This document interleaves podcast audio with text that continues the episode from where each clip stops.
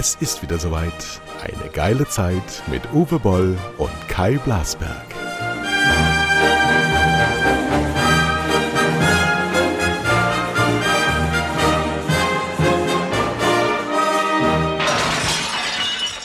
Gastgeber. Wer? Du.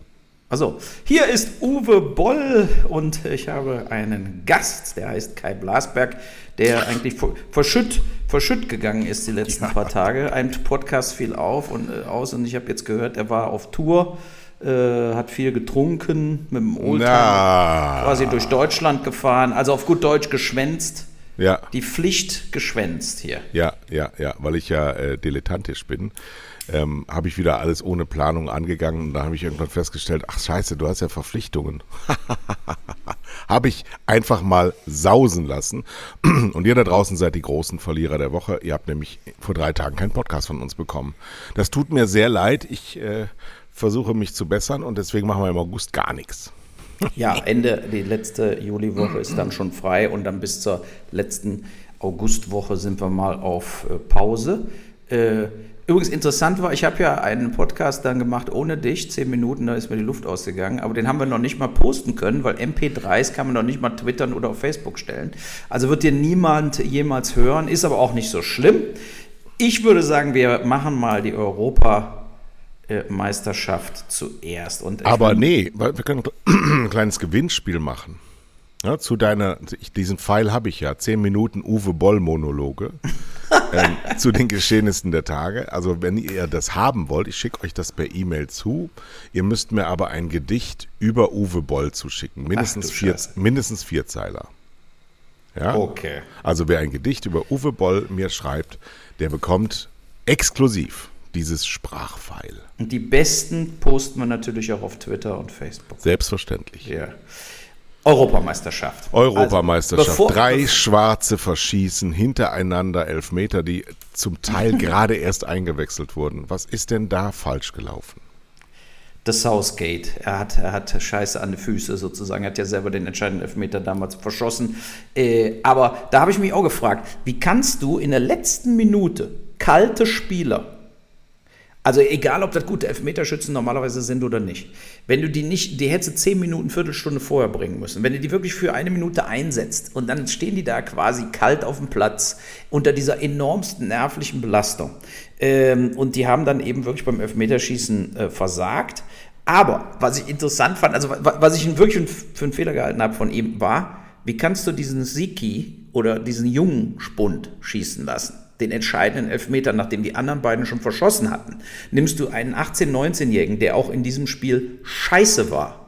Äh, den nimmst du und äh, äh, lässt den den Elfmeter schießen, anstatt die Routiniers äh, dran zu lassen. Äh, gut, ich bin froh, ich habe zu Italien gehalten. Und die Engländer haben natürlich danach auch wieder ihrem Ruf der Hooligans und so weiter alle Ehre gemacht. Die haben sich nämlich extrem unfair verhalten. Sowohl die Spieler, die die Silbermedaillen weggeschmissen haben. Das war das Teil, Letzte, das war das ne? allerletzte. Das sind arrogante, blöde Arschlöcher. Die Überzüchtete Milliardäre. Also Gen grau, wirklich so, so, respektlos mit, mit dem Sport. Ich meine, ja. immerhin Zweiter geworden zu sein. Genau. Eins wollte ich, Eins wollte ich noch loswerden. Schon 96, als Neville Southgate das verschossen hat, hieß es ja, der schnellste Ausgang aus einem Turnier heißt Southgate.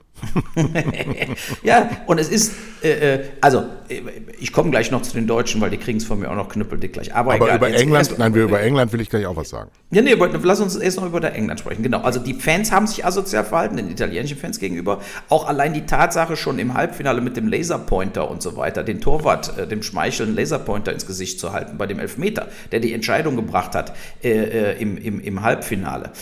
So, also die Engländer sind unfair, sind arrogant haben über alle gelästert, wo sie gegen äh, gewonnen haben. Ja, ich meine, wir hätten ja auch die letzten 45 Jahre haben ja quasi alle über England äh, lästern können. Die Engländer waren der, der, der perfekte sozusagen Abschussclub äh, äh, in jedem Achtel- oder Viertelfinale, in jedem großen Turnier. Sie haben es nirgendwo mehr irgendwo hingebracht. Und von daher muss man jetzt natürlich dem Southgate auch mal gratulieren.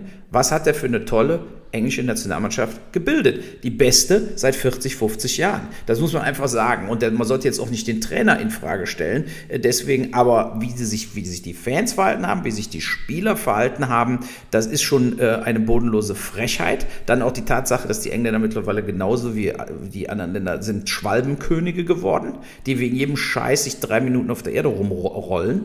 Und ähm, also das, ich fand das schon, ähm, sagen wir mal, äh, da haben sie sehr viel Credit verspielt am Schluss, äh, anstatt zu sagen, ey, wir haben hier den Vorteil gehabt, ab dem Halbfinale nur noch Wembley Stadion gespielt und vorher ja auch schon zweimal Wembley Stadion gespielt. Äh, wir haben quasi ein Heim, eine Heim-Europameisterschaft gehabt und keine Europameisterschaft, die in verschiedenen Ländern wie geplant äh, abgelaufen ist. So, und dann muss man doch stolz sein, sagen, wir haben, wir sind ins Finale gekommen, nur durch Elfmeterschießen verloren. Aber nein, ganz schlechte äh, Verlierer. Ja, ähm, ähm, ich finde, äh, die Engländer haben jede, jeder Dimension verloren. Die haben ähm, in, einer, in einer Zeit, wo es ähm, gilt, Demo zu zeigen, dass man überhaupt seinen Sport noch betreiben kann, einfach sofort wieder offene Hose gemacht. Die Stadien vollgestopft mit Leuten. Die Inzidenzwerte, auch wenn die nichts mehr taugen, werden nach oben gehen.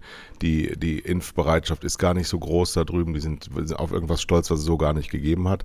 Ähm, Sie sind eine verwahrloste Gesellschaft. Sie sind im Kern rassistisch. Das ist durch dieses äh, ähm, Vereinigte Königreich eben so gewesen. Sie haben ähm, über Generationen und Jahrhunderte die Menschheit unterjocht und das kommt natürlich jetzt immer wieder raus.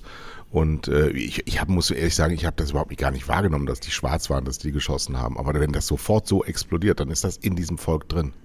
Ja, Absolut. Das, ja. Guck dir die Engländer an. Du musst ja nur, du findest die perfekten weißhäutigen Nazis. Findest du, findest du auf Mallorca und zwar in Form der Engländer, der Deutschen und der Holländer. Das fand ich immer das Schönste, wenn wir ja. in Griechenland waren am Strand und da waren ganz viele Engländer und der, der griechische äh, Kellner hat dann immer gesagt, that's pig fighting weil die so, die, die werden ja nicht braun, die werden ja rosa, wie so ein, wie so ein Schnitzel, das du anbrätst, wie so ein Schweineschnitzel. Und dann, dann äh, sehen die wirklich und sind wirklich das schlimmste Aushängeschild äh, der Welt sind englische Urlauber. Wirklich schlimm. Genau. Ganz, ganz schlimm. Ja. Und noch nicht mal Gourmets, weil sie ja von Kindheit an gewohnt sind, nur die größte Scheiße zu fressen. Ja, natürlich. Ja, so. Und, äh, aber jetzt will ich doch Ach, mal den, den, den schöne Klischees über, über Engländer. Ja, wenn du mal, Scheiß Engländer. Nee, du, musst aber, mal, äh, du musst mal sonntags, sonntags oder samstags nachts durch London gehen, wenn so diese ganzen besoffenen Hühner auf der Straße sind. Die, die haben ja auch nachts, äh, im Winter haben die es ja gar nicht so kalt und die, die haben immer nackte Beine und immer so, so elefantöse Stempel. Ja, und die sind alle, alle immer betrunken, aber so richtig hackedicht. Es ist alles unfassbar. Also England ja. ist der große Verlierer neben den Deutschen. Das muss man auch sagen. Die Deutschen sind auch Nein, die, die großen, Verlierer. großen Verlierer dieses Turniers. Ja. Der Fußball ist der Verlierer. Die Paneuropäität ist der Verlierer. Das ist total gescheitert, dieses Konzept. Dieses durch die Gegend Gurken mit nach Baku und nach Budapest, wo einfach Faschisten regieren, denen alles scheißegal ist, wo es nur, nur, nur, nur um Geld geht. Das ist schon, das ist schon so, so wahnsinnig bedenklich, aber es wird überhaupt nicht drüber nachgedacht. Es wird einfach immer alles so weitergemacht. Ja, aber pass auf, jetzt kommt zu Uli Hoeneß und Toni Kroos. Und zwar, äh, nee, was war da jetzt? Also, äh, äh, du hast vielleicht den Austausch zwischen den beiden mitgekriegt. Der ich habe den Doppelpass nicht nur erfunden, sondern diesen Sonntag auch wieder gesehen. Genau, so, und guck mal, was er gesagt hat. Er hat ja im Prinzip das Richtige gesagt, aber wo ich Uli Hoeneß den Vorwurf mache, also nach dem Motto, diese Rumgurkerei, diese Querspielerei vom Groß, ist doch, bringt doch nichts mehr und so weiter. Nur wieso haben denn all diese Leute, inklusive Uli Hoeneß, nicht die letzten vier Jahre nach, Mos nach Russland schon die Fresse aufgerissen? Wieso waren wir denn die Einzigen, die ewig gesagt haben, der Löw muss weg, der Löw muss weg, der Löw muss weg? Und zwar nach Russland hätte er weggemusst. Stattdessen haben die doch alle weiter Bierhoff und Löw den Rücken gestärkt. Jetzt machen sie die, reißen die Fresse auf, wo Löw weg ist. Ja, der Löw hat dem deutschen Fußball geschädigt hoher Schaden zugeführt. Jeder Idiot hätte die Mannschaft besser eingestellt und besser motiviert. Das ist schon mal der erste Punkt. Also von daher finde ich es sozusagen jetzt äh, eine doppelte Schande, weil auch die Reaktion von Toni Kroos zeigt ja diese Uneinsicht. Total. Ne? Der Groß twittert zurück, ja, für Uli Hoeneß jetzt noch nicht mehr für RTL gereicht, nach dem Motto Experte bei, bei RTL. So, äh, und er hat es aber nicht begriffen, dass es natürlich so ist, dass die Quer- und Rückspielerei selbst bei einem Torrückstand in der 85. Minute so etwas von einer hirnverbrannten Beleidigung für Fußballfans war. Die deutsche Mannschaft, ich habe ja wirklich fast alle Spiele, vor allen Dingen im K.O.-System, dann hinterher der EM geguckt. Und äh, alle haben doch immer noch versucht, einen Ausgleich zu erzielen. Nur Deutschland nicht. Deutschland hat den Stiefel des Ballbesitzes und des passiven Hin- und Hergekickes auf die Palme gebracht.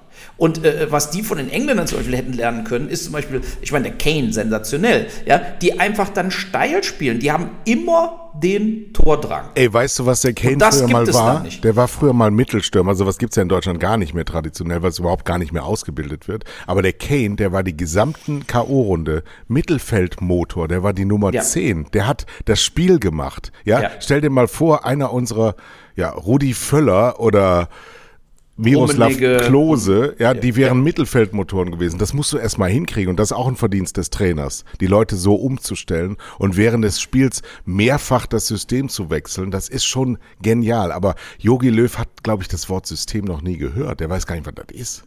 Ja, aber alle haben es immer angenommen. Er ist der Fußballstratege, der Fußballschachspieler, weil er einmal Weltmeister geworden ist. So, und äh, äh wir haben, aber was ich dann auch mit, mit dem Hönes, also diese ganze Kritik vom Hönes, alles, was er da gesagt hat, ja, na, ist immer einfach im Nachhinein einfach die Analyse zu geben, aber diese Spielerei von Toni Kroos, haben wir seit vier, fünf Jahren in jedem Testspiel, in jeder Qualifikation von jeder Scheiße nach Russland gesehen.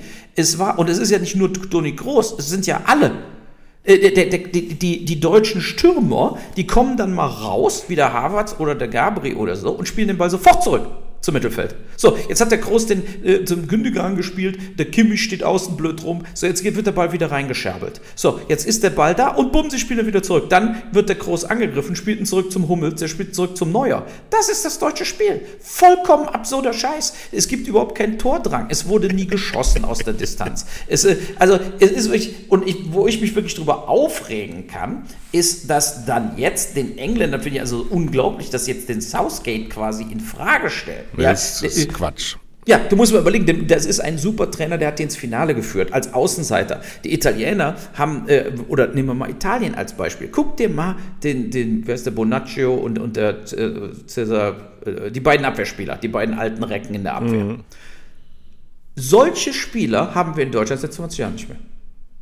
Also ich wüsste jetzt gar nicht, wer die, wer, wer, mal so in der Abwehr stand. Klaus Augenthaler vielleicht oder so, ja. Aber die haben alle Ausstrahlung. Die, und unsere genau. Spieler haben keine Ausstrahlung. Nein, Sie sind die, keine Persönlichkeit. Der Rüdiger hat eine Gesichtsmaske, aber keine Ausstrahlung. der, so, also ja wirklich, der, der hat doch. Äh, wir haben überhaupt keine Pers Persönlichkeiten auf dem Feld. Äh, ne? Und außer so ein weinerlicher äh, äh Kimmich, der äh, so tut als ob er mehr verdient, als er schon hat. Warum ist der Stammspieler? Warum? Warum ist er eigentlich Stammspieler? Wer hat er denn erklärt, dass Kimmich nur weil er so groß ist wie der Lahm, äh, genauso gut ist wie der Lahm? Äh, ja, es ist, der Kimmich ist vollkommen überschätzt und man muss eben als neuer Bundestrainer sich mal vollkommen frei machen von dieser gesamten Mannschaftsstruktur. Ja, man muss jeden einzelnen Spieler zur Disposition stellen und wirklich anfangen als Nationaltrainer, Leute aufzubauen, die dann in der Nationalmannschaft einen Stiefel spielen, der internationale Titel gewinnen kann. Und nicht, äh, die Basis kommt von Bayern München, scheißegal. Immer dasselbe. Ja? Und der Kimmich passt nicht rein. So, äh, äh nach meiner Einschätzung. Und die Sichtweise zum Beispiel, nehmen wir mal den Manuel Neuer als den besten Torhüter, was der Hönes ja gemacht hat, am Sonntag des Turniers zu bezeichnen, ist einfach komplette Aberkennung von Realität. Der Mann hat sieben Tore kassiert in ja, vier genau. Spielen und die hätte er früher bis auf eins oder zwei alle gehalten. Wie, wie der beim, beim Ungarn-Spiel da, als er direkt im Gegenzug das Gegentor kam. Den hätte der früher umgemäht, dass es kein, kein, kein Morgen gibt. Und heute ist er am Ball und am Gegner vorbeigesprungen. Also ja. ähm, es, es hat was mit den Saturiertheiten auch dieser Figuren zu tun, dass sie immer noch alle Angst haben vor Uli Hoeneß und seinen Aussagen. Der Mann ist ja nicht ganz dicht, das muss man mal ganz klar sagen. Ja, Der weiß überhaupt nichts mehr, der hat nur FC Bayern im Kopf und da ist alles super. Und jetzt spürt er einen riesen Umbruch und sie, in Wirklichkeit stehen sie vor riesigen Problemen, weil sie natürlich mit all dem gar nicht mehr mithalten können. Und wir werden sehen, was der Nagelsmann macht. Da wollen wir jetzt gar nichts urteilen. Ich glaube, dass das ein hervorragender Trainer ist, aber ich glaube, dass du beim FC Bayern so nicht weit kommst. Wir werden es sehen. Der Olli Kahn kann ja mich noch überraschen. Ich glaube nicht, dass da noch was kommt, aber bitteschön. So, Entschuldigung. Ich muss ein anderes Thema direkt bringen. Wir, hast du eins? Ja, ich habe ich hab eins. Und ich muss, mein Handy ist außerhalb meiner Reichweite und deswegen, da schreibe ich mir immer alles auf und jetzt komme ich nicht dran. So, dann oh. mach du, mach ja. du. Ja, also und zwar geht es mir nochmal um die Impfungen. Ja. Äh, ja, so, und ich finde das eine hochbrisante äh, Diskussion. Also ich kenne ungefähr sechs, sieben Leute im Alter zwischen 40 und 50 oder 35 und 50, die lassen sich nicht impfen und ich bin eigentlich stinksauer auf die. Ja, weil man muss sich ja jetzt mal Folgendes vor Augen führen. Wir sehen, die Mutante gewinnt. Wir sehen in den anderen Ländern, dass äh, auch in Israel und so weiter die Infektionen wieder nach oben gehen, wegen der Mutante. Leichter ansteckend. So, wir können den, wenn wir doch als erstes und oberstes Gebot, und da müssten wir uns doch alle einig sein, ist, wir wollen das Leben, was wir jetzt gerade wieder haben, dass das ohne weitere Einschränkungen so weitergeht. Alles soll auf sein, alles soll aufbleiben, alle können zur Arbeit, alle können zur Schule etc. Dies wird tatsächlich wieder nicht passieren. Und die ersten, die wieder leiden werden, werden die Schüler sein, ne? weil die Kunstindustrie ja. in Deutschland wird ja nicht geschlossen, egal wer regiert. Äh, und das ist ein Verbrechen, weil diese Kinder, äh, ich sehe es ja in meinem eigenen, sind psychisch extrem gefordert worden und haben jetzt ein Jahr lang höchstens ein Drittel gelernt von einem normalen Schuljahr. Das kann man nicht nochmal machen. Das kann man denen nicht nochmal zumuten. So, und deshalb müssen zum Beispiel, ich habe eben gelesen, auch Lehrer äh, lassen sich viele nicht impfen. Ähm, und das geht eben versteh, nicht. Ich verstehe das überhaupt nicht. Was ist denn dagegen Die machen sagen? sich ins Hemd, die glauben, jeder Was Dritte denn? fällt tot um, der geimpft wird. Und aber das ist, ist doch diese, nicht so. Nein, aber das ist diese Idiotie, die bei ja, Aber es ist doch nicht so. Es ist nicht so. Es ist nicht so. Es ist nicht so. Leute, lasst euch impfen. Ihr dürft diesen Podcast nicht hören, wenn ihr nicht geimpft seid. Das ist ein Verbrechen an der Menschheit, sich nicht impfen zu lassen. Es ist hochgradig unsolidarisch ja. und es ist nicht schädlich. Ich habe mich mit Moderna in der zweiten Impfung einen Tag hinlegen müssen, weil ich nicht mehr hochgekommen bin. Ja, das das, das zeigt nur, dass wir ein Immunsystem haben. Was anderes zeigt das nicht. Das ist gut für uns alle. Und das machen wir jetzt bitte auch alle. Ihr seid ja wohl bescheuert geworden. Wie kann man sich denn nicht impfen lassen? Was ist denn das für ein asoziales Pack da draußen? So. Ja, und der, weißt du, was die zweite, der zweite Grund ist? Also, äh, ein Kumpel von mir, der weiß, warum der sich nicht impfen lässt. Weil er sagt, guck mal, jetzt ist ja schon, wenn er jetzt Erstimpfung Moderna oder BioNTech kriegt, ist nur 60 Prozent, 63 Prozent wirksam gegen die D-Variante. Ist ihm zu wenig. Jetzt sagt er, er wartet einfach, bis sie jetzt wieder den neue entwickelt Er hat doch äh, äh, überhaupt keine Ahnung, wovon er redet. Das ist doch alles totale Scheiße. 63 Prozent kann sein Leben retten. Ist der bekloppt? Ja, nee, und, und vor allen Dingen, und das habe ich ihm dann auch gesagt, ich so, ja gut, es geht jetzt nicht um die 63 Prozent Ansteckung. Es geht doch um die 93 Prozent, die auch der Wirkstoff, der jetzt geimpft wird, verhindert, dass es zu einem irgendwo schweren Verlauf kommt. Wenn ich eine ja. 93-prozentige Chance habe, dass sozusagen, wenn ich Corona kriege, es nur sozusagen zum Mini-Grippchen wird, wo ich noch nicht mal für ein Krankenhaus muss, wo ich hier zwei Tage auf der Couch liege, als ob ich irgendwie eine Erkältung gekriegt habe, dann nehme ich doch diese Chance und lass mich jetzt sofort impfen. Also aber, diese aber Blödheit, die Leute haben alle Ausreden, Ausreden und gefährden damit das. Leben, was wir gerade wieder vor uns haben. Ist doch schön, oder? Ich war am Sonntag beim Fußball, Oberliga ja, Husumer ja. SV. Wir haben den Kreisliga-Pokal gewonnen, Leute, ja. Wir können in den DFB-Pokal kommen, wenn wir die nächsten 250 Spiele noch gewinnen. Ja, wir können, wir können erste Hauptrunde, wir träumen, wir träumen vom BVB hier. Das ganze Dorf träumt vom BVB. Kreisliga-Pokal. Auf der großen Wiese, in so einer abschüssigen Arena, so, so auf dem Rasen gesessen. Es war wunderschönes Wetter. Es war zwei Würstchen habe ich gegessen. Drei Bier habe ich getrunken. Ich habe überhaupt sehr viel Bier getrunken in letzter Zeit. Das sollte man gar nicht so tun, aber meine Frau ist weg. Ich weiß nicht, wo die ist. Die ist seit einer Woche, habe ich die nicht mehr gesehen.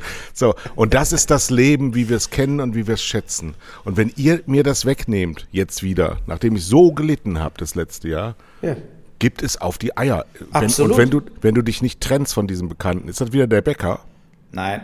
Gut. Ist er nicht. Ist er Sag, nicht. Ja, dann werden Weil sie er hatte ja, er, er, wird ja jetzt zuhören, aber er, er, ist ja genesen. Er hat ja Corona gehabt und ja. ist genesen und hat jetzt noch genug Abwehrstoffe. Also der muss sich jetzt nicht impfen lassen. Ja, so, also er ist ja vollkommen unschuldig. Aber äh, entscheidend ist einfach, äh, da, ne, es sind ganz andere Leute auch. Äh, ne, und, und es ist äh, äh, nur, ich habe jetzt öfter Gespräche gehabt, auch mit entfernten Eltern von der Schule oder so. Und es geht reihum. Ich sag dir, Deutschland, du siehst es ja gerade auch an diesen Impfzahlen, wir stark, mehr wie 55, maximal 58 äh, Millionen Leute. also wir hatten jetzt, jetzt am Wochenende die, die geringste Impfung seit Februar. Also die geringste Menge an Impfungen, weil natürlich die Leute auch in Urlaub sind, weil die Leute äh, bei schönem Wetter auch irgendwo rumliegen und nicht in ein Impfzentrum gehen. Aber ehrlich, Leute, das ist Bürgerpflicht.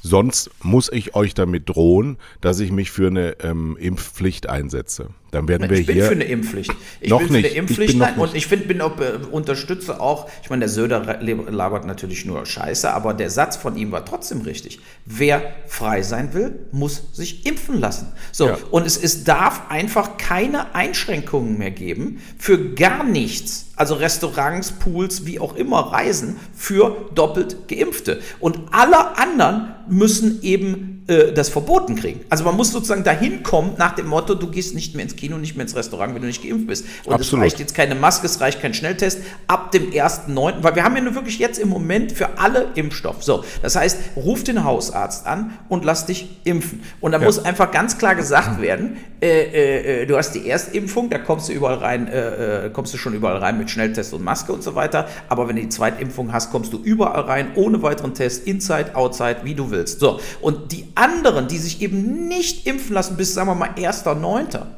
äh, die müssen einfach dann, da dürfen gar nichts mehr. Es ist eben Pech, leck mich am Arsch. Und Beamte muss Impfpflicht äh, äh bekommen. Lehrerinnen, die Beamte sind, Lehrer, die Beamte sind und werden, äh, wollen sich nicht impfen lassen, rausschmeißen. Ja. So, ja, ganz, ganz brutal. Also wir sind hier in einer Lebens- und existenziellen Krise unserer Gesellschaft gewesen. Alles, die ganze Welt stand Kopf und wir haben unsere Freiheit an allen Ecken und Enden verloren. Die Freude, die Freiheit, vor allen Dingen die Kinder haben gelitten. Ja. So, spielsüchtige, übergewichtige Kinder sind erschaffen worden. So, und wenn, wenn, ja, nee, wir dürfen dieses Risiko nie, jetzt nicht wieder eingehen, nur weil irgendwelche Verschwörungstheoretiker Attila Hildmann Schwachmaten Ach. sozusagen, ja, glauben, äh, äh, hast ja gesehen, was er aber getwittert hat beim Kai Nee, so, sorry, ich habe keine Zeit für sowas. Ich muss mit ja, meinen ja. Jungs saufen, da kann ich nicht äh, mir Attila Hildmann Videos angucken. Seid ihr Nein, nicht Videos, krank? sondern er hat nur getwittert beim Kalkofe drauf. Und Kalkofe hat ja dann, äh, hat ja dann geschrieben, wir, wir müssen für ihn sammeln, äh, für äh, äh, Hildmann irgendwie äh, sammeln, weil da, weiß ich, äh, Gehirn amputiert ist. So, auf jeden Fall, äh, es geht eben nicht, dass zu viele sich vollkommen gegen wissenschaftliche Fakten einer Impfung verweigern, die uns alle dann wieder ins Risiko bringt, dass wir alle wieder die Freiheit verlieren. Und da müssen jetzt äh, äh, auch Entscheidungen fallen vom Bundesverfassungsgericht und so weiter, dass doppelt Geimpfte in ihrer Freiheit nicht mehr eingeschränkt werden dürfen. Ja, das heißt, äh, keine, auch keine Maskenpflicht mehr, gar nichts. So, ich ziehe immer noch die Maske auf. Ich würde auch immer noch die Maske allen anraten aufzuziehen. Aber wer doppelt, äh, doppelt geimpft ist, müsste es eigentlich nicht mehr. So, und äh, äh aber wichtig ist, dass eben Institutionen, und ich kenne so viele Restaurantbesitzer und sagen, die sagen, nochmal drei Monate Shutdown, mache ich nie wieder auf. So, ja, es muss muss aufhören, dass die Wirtschaft, vor allen Dingen die ganzen kleinen Unternehmer, auch die kleinen Künstler, die wieder auf der Bühne stehen und so weiter, dass die nochmal bedroht werden, dass die schließen müssen. Die dürfen aufbleiben für doppelt Geimpfte Es darf keine Bundesnotbremse mehr geben. Die muss jetzt ersatzlos, und da bin ich auch, das ist zum Beispiel auch eine Sache, dieses hohes Risiko, weil diese scheiß Bundesnotbremse ist immer noch da. Es, weil du siehst ja, die Inzidenz geht ja wieder hoch. Es muss abgeschafft werden. Die muss abgeschafft werden. Man muss nur noch auf die Intensivstationen gucken und auf den Intensivstationen einfach sehen, wer ist hier äh, tatsächlich mit Corona, wie viele Leute liegen hier, ja, und man hätte, man kann, wir wissen ja auch, wir haben 10.000, 15.000 alternativ äh, zusätzliche Intensivbetten. Wir, und das muss man einrechnen. Man darf auch die Krankenhäuser nicht mehr weiter ihre Korruptionsnummer fahren lassen, dass sie absichtlich ihre Intensivbetten runterrechnen, um immer 75 Prozent Belegung zu haben, um mehr Geld zu kriegen. Das muss auch aufhören. Es muss ganz klar gesagt werden, wir haben genug Intensivbetten für 30, 40.000 Intensivpatienten in Deutschland und nicht für 23.000, wie die ganze Zeit angegeben wird. So, und äh, es ist klar ersichtlich, dass äh, äh, die Inzidenz steigt jetzt schneller. Und wir wissen ja, was passiert. Guck mal, wir sind jetzt bei 6 und dann 7. Aber dann geht es auf einmal ganz schnell. Dann sind 14. Stopp, stopp. Ich mache das nicht mehr mit. Wir werden jetzt nicht das wiederholen, was wir vor einem Jahr gemacht haben. Die Inzidenz ist scheißegal. Wir haben keine Intensivbedrohung. Wir haben diese Delta-Variante, die ist von mir aus auch ansteckender, aber wir haben jetzt eine ähm, äh, äh, Durchimpfung, wo die Hälfte der Bevölkerung schon, schon, diese Gefahren, die jetzt da wieder propagiert werden, die sind einfach nicht da. Das war vor einem Jahr eine ganz andere Situation. Da laufen die Krankenhäuser voll. Das wird diesmal nicht passieren. Und nur dann lasse ich mich zu irgendwas noch bringen. Ansonsten bin ich doppelt geimpft, ich bin ein guter Bürger, aber meine Freiheiten, die muss mir keiner gewähren, die hab ich. Sie müssen begründen, wenn sie mir entziehen. Und die Hauptbegründung im letzten Jahr war die Intensivstationen. Und die werden nicht mehr volllaufen, weil wir ausreichend damit bestückt sind und weil die Leute schon gestorben sind, wenn das zynisch sich anhört, bitte ich das zu entschuldigen, aber die sind schon weg. Da wird jetzt nicht mehr viel passieren. Und ja, aber wir, sind bei einer R, beim R-Wert von 1,15. Ja, ist doch klar. Ja, aber du weißt genau, wie es läuft. Da ist am Anfang eine Woche äh, Ruhe. Das ist aber nicht und mehr so bedrohlich. und dann werden wir wieder 3.000, 4.000 Infektionen am es Tag haben. Wir hatten gestern so 646. Ja. Letzte Woche bei 440. So, du musst nur hochrechnen. Hm. In 8, 7, Das ist Panikmache. Sind ich beteilige wir, mich daran. Ja, ich, ich will ja auch keine Panik machen. Mir geht es doch am Arsch vorbei. Ich will auch nichts mehr. So. Ja, aber ich, fallen die Ohren ich mach, nein, aber ich mache doch keine Panik. Aber die Veränderung zur Vorwoche ist 46,8 Prozent. So, jetzt brauchst du, wie ich sage, innerhalb der nächsten zwei, drei Wochen werden wir wieder in Regionen kommen, wenn die Bundesnotbremse immer noch da ist, ich wüsste nicht, dass sie abgeschafft worden wäre, werden wir das Problem haben, dass dann die Länder sagen, ja, was sollen wir denn jetzt machen? Gemäß Gesetz ist im Bundestag beschlossen worden, es muss jetzt aufgehoben werden. Wenn, wenn das Gesetz sich nicht ändert, wird zum Beispiel Innengastronomie bei 20 geschlossen. Weißt du das noch? Das steht so in der Liste mal die Bundesnotbremse. Das heißt, die Innengastronomie ist innerhalb der nächsten zwei Wochen, nach den nächsten zwei Wochen von der Schließung bedroht.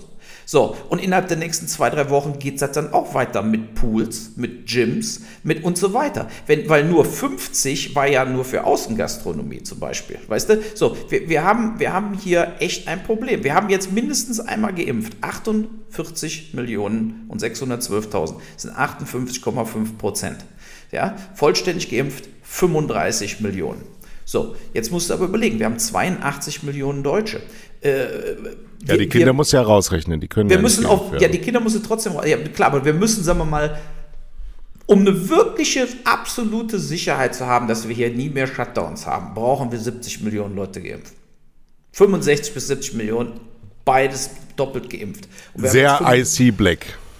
So, und wir haben jetzt 35 Millionen vollständig ja. geimpft. Also wir müssen einfach, das, das Impftempo darf jetzt hier nicht nachlassen, sondern muss volle Pulle weitergehen, sonst stehen wir im Oktober da wie die Vollidioten oder schon im September. Und äh, äh, also wie gesagt, ich würde nicht mehr, ich würde gar nicht mehr schließen, gar nicht mehr. Ich würde, die Leute, die sich nicht impfen lassen, sind selber schuld. Genau. Ja, und wenn sie verrecken, Pech. Ja, also ich meine, wer sehenden Auges äh, in ein Auto steigt, wo er weiß, die Bremse äh, hat, hat ungefähr noch drei Kilometer, dann geht es gar nicht mehr, ist dann auch selber schuld. Aber so, es ist ja. die Politik gefordert, äh, tatsächlich da jetzt auch äh, juristisch sattelfeste ähm, ähm, Verfügungen zu machen, die sie ja nun in allen möglichen Varianten sowieso durchgesetzt haben, muss man diesen impfunwilligen Leuten sagen, das hat Konsequenzen, wenn du dich gegen die Gemeinschaft stellst. Ähm, die haben ja vor, vor 50 Jahren auch gesagt, bitte schnallt euch an, das ist eine gute Sicherheit. Und dann irgendwann kam die Gurtpflicht. Das kann der Staat einfach verfügen. Und dann musst du dich anschnallen. Und wenn du dich nicht impfen lässt, dann hast du Nachteile dadurch. Oder du bekommst Strafen. Du bekommst eine Aufforderung, zu einem Termin zu kommen. Das, was es im Übrigen bei der bei einigen äh, Krankheiten ja auch gibt. Es gibt ja Impfpflicht. Ist ja nicht so, als wäre das verboten in Deutschland. Nämlich wenn die Allgemeinheit bedroht ist.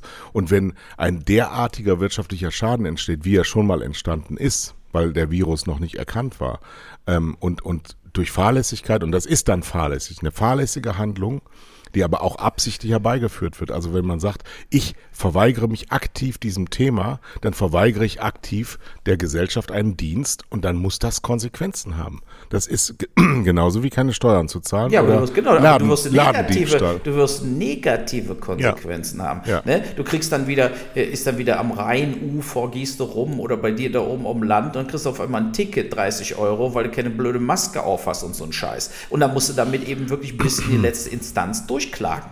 Ja, also äh, äh, da müssen dann einfach äh, keiner zahlen und wenn 100.000 Leute nicht zahlen, äh, dann äh, denke ich, ist hier auch äh, ähm, eine Möglichkeit, dass man tatsächlich auch die, die Rechtsprechung dahingehend wieder beeinflusst, dass, dass einfach auch die Gerichte sagen, wir verfolgen diese Dinge nicht weiter, weil die rechtswidrig angeordnet worden sind. Ne? Wir so. müssen aber auch mal, wir müssen aber auch mal festhalten, dass die Gemeinschaft und die Mehrheit auch Rechte hat. Es gibt nicht nur die Minderheit, die Rechte hat und das Recht auf Impfverweigerung. Ja, das können wir euch nämlich nehmen, weil wir gute Gründe dafür haben. So wie die Impfverweigerer keine guten Gründe haben, haben die Impfbefürworter sehr viele naturwissenschaftlich über hunderte von Jahren belegte Beispiele. So. Und, und wer sich dagegen stellt, der, der kriegt ja auch mitgeteilt, dass das dann Konsequenzen hat. Und wenn er es dann immer noch tut, dann wird er sehenden Auges in sein Verderben rennen. Wir müssen auch eine Gesellschaft werden wieder, die solche Figuren ausstößt wo wir sagen, nee, okay, du, dann willst du nicht dazugehören, dann gehörst du aber auch nicht dazu. Wir machen das beim Sexismus, beim Rassismus, beim allen möglichen Ismussen, aber Verweigerismus äh, mhm. ist, noch, ist noch nicht so weit. Nee, also die, die, immer, immer so eine Freiheit rauszupicken, zu sagen, ja, das ist mein gutes Recht. Nee, du hast kein gutes Recht, wenn das gegen meine Interessen geht. Da möchte ich gerne wissen, wo, wo deine Interessen wichtiger sind als meine. Und ich bin mehr als du. Und, und das ist ja auch in den anderen Rechtsprechungen so. Ist ja auch so mit, mit Nachbarn oder auf der Straße. Ja. Wenn, wenn, wenn einer am Bürgersteig steht und rempelt alle weg und sagt, äh, das ist mein Bürgersteig, beschneidet er dein Recht. Im, äh, sozusagen, er ist, begeht einen Rechtsbruch. Und genau das machen auch die, die sich jetzt quasi da nicht impfen lassen. Äh, ja? Oder sie müssen einfach unterschreiben, äh, äh ich lasse mich nicht impfen, aber äh, ich kriege auch keine medizinischen Kosten ersetzt, wenn ich mit Corona auf der Intensivstation sitze. Und ja. so, mir, mir, ist, mir ist weit, alles weitere egal. Ja? Also ich würde so weit gehen, zu sagen, äh, äh, es darf keine weiteren Schließungen unseres Lebens mehr geben. Die Schule wird so oder so auf volle Pulle ja. äh, weiterlaufen, egal wie hoch die Inzidenzen sind. Ja. Period. Auch 30.000 Ansteckungen am Tag mit 3.000 Toten wird uns nicht mehr umdenken lassen. Dann sind die, die sterben, es selber schuld. So, und äh, so, so würde ich es einfach äh, machen. Da muss man dann einfach auch. Äh, naja, sagen, so kannst du es ja nicht trennen. Du kannst es ja auch nach wie vor kriegen, obwohl du. Ähm guten. Ja, natürlich werden alle behandelt. Natürlich meine ich das jetzt nicht ernst, dass die Leute dann nicht behandelt werden oder, oder so. Die werden dann behandelt, aber sind ja selber schuld, wenn sie, wenn, wenn sie dann äh, wieder besseres Wissen sich nicht geimpft haben. Dadurch haben die ja eine viel, viel höhere Chance, es zu kriegen und viel, viel höhere Chance daran zu sterben als Geimpfte.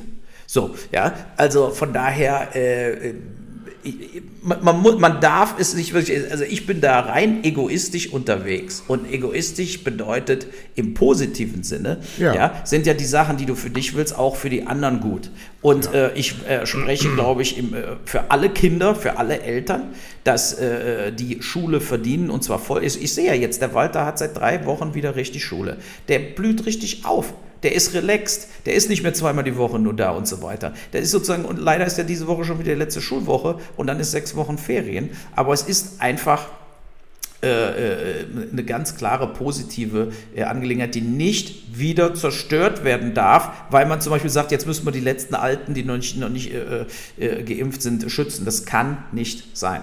Aber ich habe noch ich zwei hab weitere übrigens, Themen. Also, ich habe aber auch noch Themen. Ich habe eine traurige Mitteilung für dich. Die Universität Stuttgart ja hat in einer groß angelegten Studie ähm, in baden-württembergischen Schulgebäuden die Luftfilter, die Reinigungsgeräte getestet. Die selbstgebauten oder was?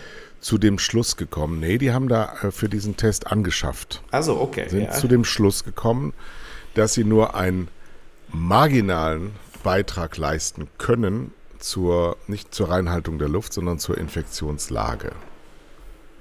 Das ja, das kann ja sein, weil die Infektionslade auch außerhalb des Klassenraums stattfindet und äh, in Familien und so weiter. Genau, das haben sie getestet und sagen, also du kannst sie überall und wenn du Schüler bist und in die Schule gehst und alles Mögliche, kann es sein, dass auch im Klassenraum nichts verbreitet ist, weil die Luftfilter, aber es, der Gesamtschnitt in der, in der Betrachtung war marginal, nicht erwähnenswert.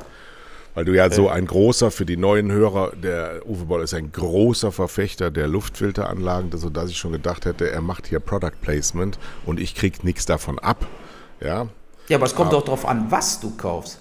Diese Philips-Dinger, die jetzt zum Beispiel überall stehen für 400, 500 ja. Euro, die bringen es eben auch nicht. Du nee. musst diese 2500 Euro für die Trotec-Dinger ausgeben. Dann hast du ein anderes Ergebnis. Äh, aber gut, äh, das, das kann ja sein. Wie gesagt, die Infektionslage ist ja immer vielfältig. Kein Mensch sitzt 24 Stunden im Klassenraum, sondern die Leute sind eben auch woanders äh, unterwegs. Ich denke aber jetzt mit den Masken plus diese Lolli-Tests, die jetzt ewig gemacht werden, zweimal die Woche, bringen ja hoch, also eine Höchstmaß an Sicherheit da auch äh, aufs Trapez Trapez. Ja?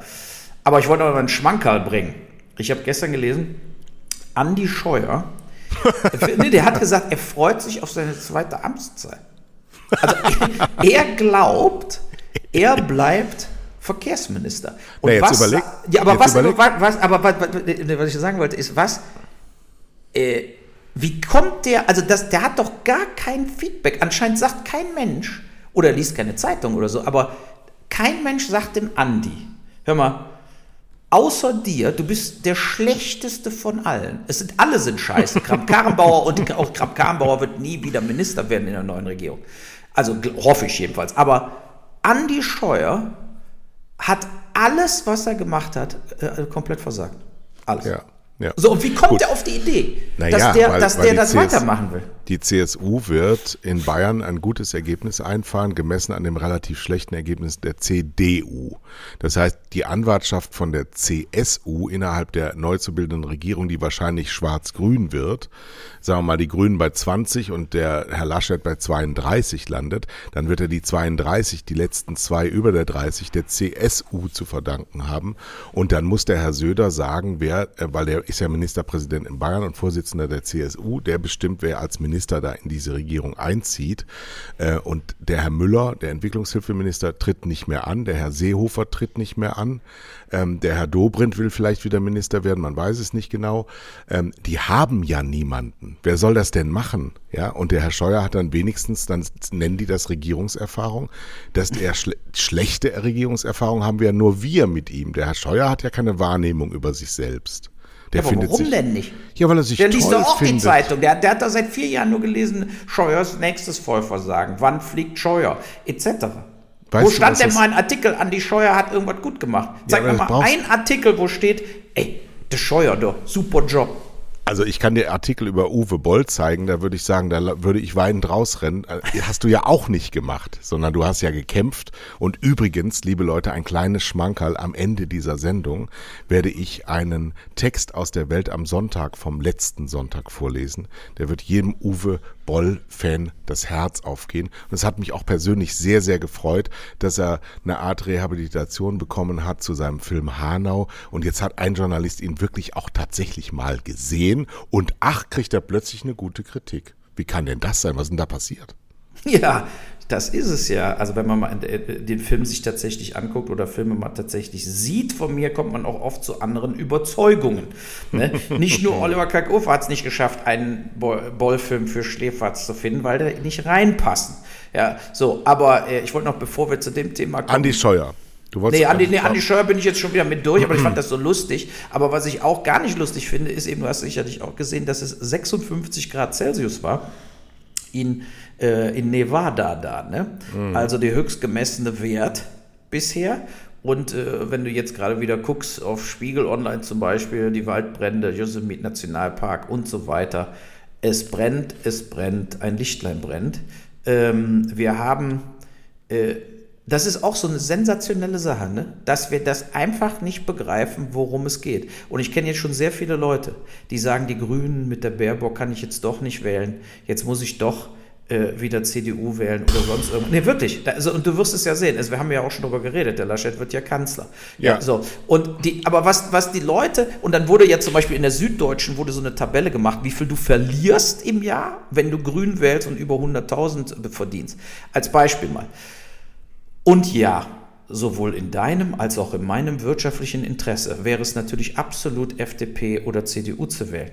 Aber man muss doch mal überlegen, dass wir uns das alles an den Arsch blasen können, wenn wir nicht endlich das Hauptthema angehen, nämlich das Global Warming runterzuschrauben, zu verhindern, zu mildern.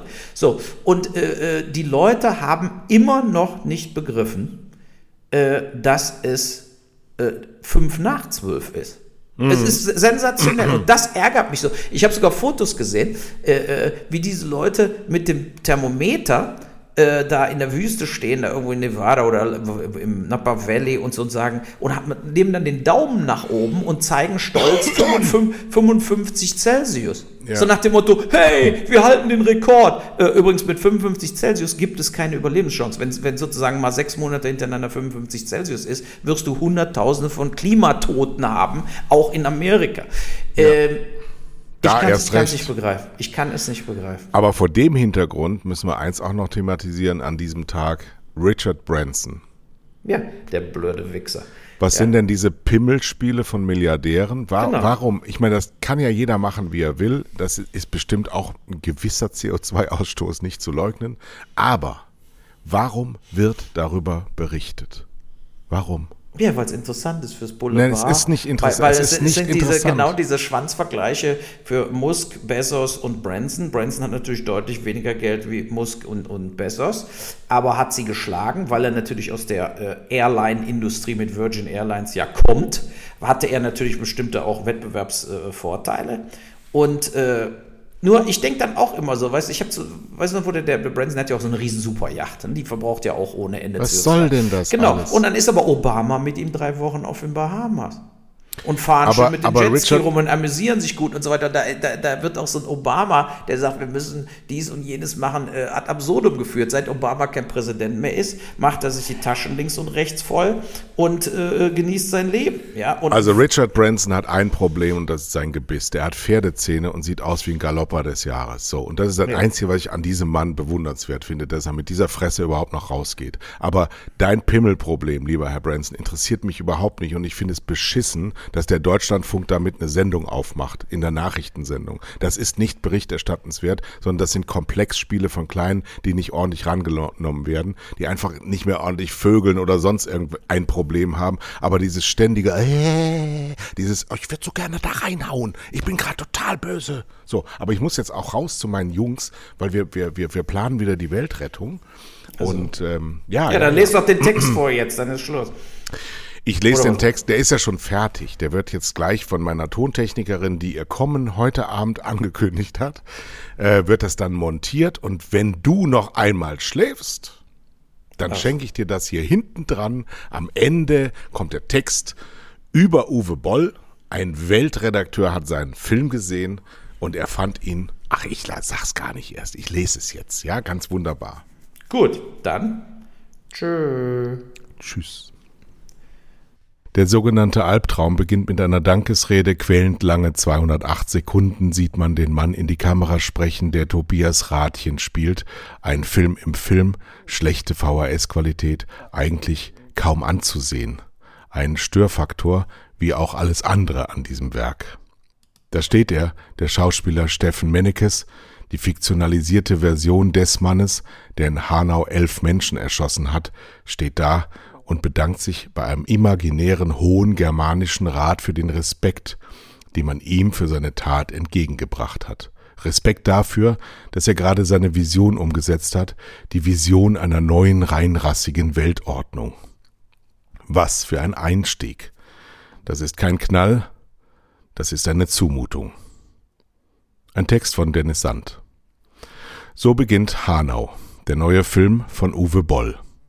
Vor drei Jahren hatte der umstrittene Regisseur seinen Rückzug aus der Filmbranche bekannt gegeben, vor neun Monaten hatte er den Rücktritt vom Rücktritt verkündet und im März hatte die Ankündigung des Filmes eine Debatte angestoßen, wie sie lange nicht mehr über einen deutschen Film geführt worden ist. Als die ersten Szenenbilder von Hanau veröffentlicht wurden, gab es einen lauten Aufschrei, der nicht nur in den gewohnt erregungsfreudigen sozialen Netzwerken, sondern auch in den Feuilletons, der Gesellschaft und der Politik nachhalte. Nahezu einhellig echauffierte man sich darüber, dass ausgerechnet er, ausgerechnet Uwe Boll sich erdreistet, einen Film über das rechtsextreme Terrorattentat in Hanau zu drehen. Ein Albtraum wäre das, schrieb die Süddeutsche Zeitung, und damit war nicht der konkrete Film gemeint, sondern die Tatsache, dass Boll sich überhaupt an diesem Stoff gewagt hatte. Die Empörung lag zum einen darin begründet, dass das Hanau-Attentat gerade einmal ein Jahr zurückliegt, viele Fragen noch nicht beantwortet sind und die trauernden Familien der Opfer öffentlich bekundet haben, dass ein solcher Film sie verletzen würde. Der andere Grund aber, dass Uwe Boll eben Uwe Boll ist nicht nur einfach irgendein deutscher Regisseur, sondern verschmäht und verhasst für seine trashigen Computerspielverfilmungen aus den Nullerjahren, die ihm irgendwann mal das Etikett den schlechtesten Regisseur der Welt zu geben eingebracht hatten. Ein Regisseur mit ausgeprägtem Hang zu filmischen Gewaltdarstellungen, der nicht dafür bekannt ist, respektvoll mit den Stoffen umzugehen, die man ihm anvertraut hat. Und ausgerechnet dieser Mann will nun das Attentat von Hanau verfilmen? Aber warum eigentlich nicht? Das Bemerkenswerte an dieser empörten Diskussion ist, dass die meisten Kritiker, die etwas über Boll und seine Filme geschrieben haben, sich nie wirklich die Mühe gemacht haben, sich mit Boll und seinen Filmen auseinanderzusetzen. Dann wüssten sie nämlich, dass es neben dem Bollschen Trash-Kanon auch einige Perlen gibt, wie die Rampage-Trilogie, ein verstörender, zynischer Kommentar auf die Absurdität der westlichen Konsumgesellschaften und ihrer Doppelstandards, ein Angriff auf jede Form von Moral. Wenn Boll ganz Boll ist, dann ist er ein hochpolitischer Mensch, der in der Lage ist, Selbstverständlichkeiten unserer Gesellschaft radikal in Frage zu stellen. Bemerkenswert ist aber auch, dass in dieser Diskussion alle über einen Film sprechen, von dem sie nie auch nur eine Sekunde zu Gesicht bekommen haben, nicht einmal einen Trailer gab es, nur ein paar Setaufnahmen. Wie kann man über ein Kunstprodukt urteilen, das zum Zeitpunkt des Urteils noch nicht einmal fertig war? Welt am Sonntag konnte Hanau nun erstmalig in Gänze sehen. Um es vorwegzunehmen, die lautesten Boll-Kritiker dürften darüber enttäuscht sein, dass die Dinge, die sie dem Film in ihren Vorabkritiken zugeschrieben haben, Dinge sind, die in dem Film gar nicht vorkommen. Nein, Hanau ist kein Exploitation-Kino, keine auf überzogene Effekte zielendes Machwerk, das die Tragödie eines Attentats aus kommerziellen Gründen ausschlachtet. Hanau ist vielmehr ein Kammerspiel, ein in weiten Teilen ruhiger, träger Film, der sich darin versucht, das Psychogramm eines Massenmörders nachzuzeichnen. Mehr Arthouse als Blockbuster, eine Aneinanderreihung von Szenen, die das triste Leben eines gestörten Menschen zeigen und in ihrer Summe den Versuch unternehmen, seine verstörende Gedankenwelt einzufangen.